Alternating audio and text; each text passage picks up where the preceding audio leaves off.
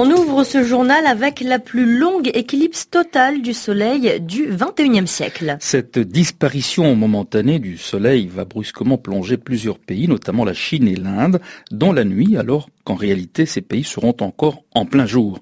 L'éclipse débutera aux alentours de minuit, temps universel, sur l'état du Gujarat, dans l'ouest de l'Inde, avant de s'étaler sur 15 000 kilomètres de long sur le Népal, le Bhoutan, le Bangladesh, la Birmanie, la Chine et les îles méridionales japonaises de Ryukyu.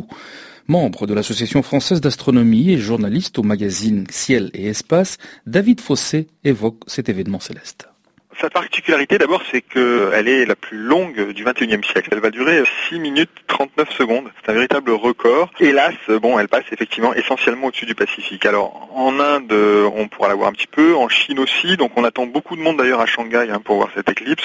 Ensuite, évidemment, elle, bon, elle va quitter le continent et elle traverser le Pacifique. Alors des éclipses, il y en a pourtant régulièrement sur notre planète.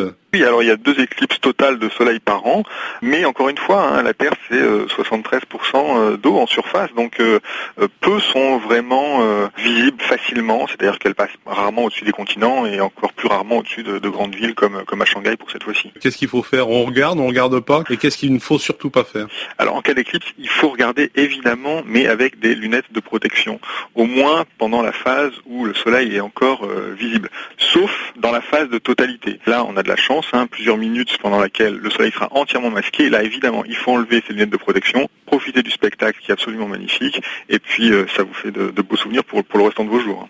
David Fossé, journaliste au magazine Ciel et Espace avec Christian Sotti.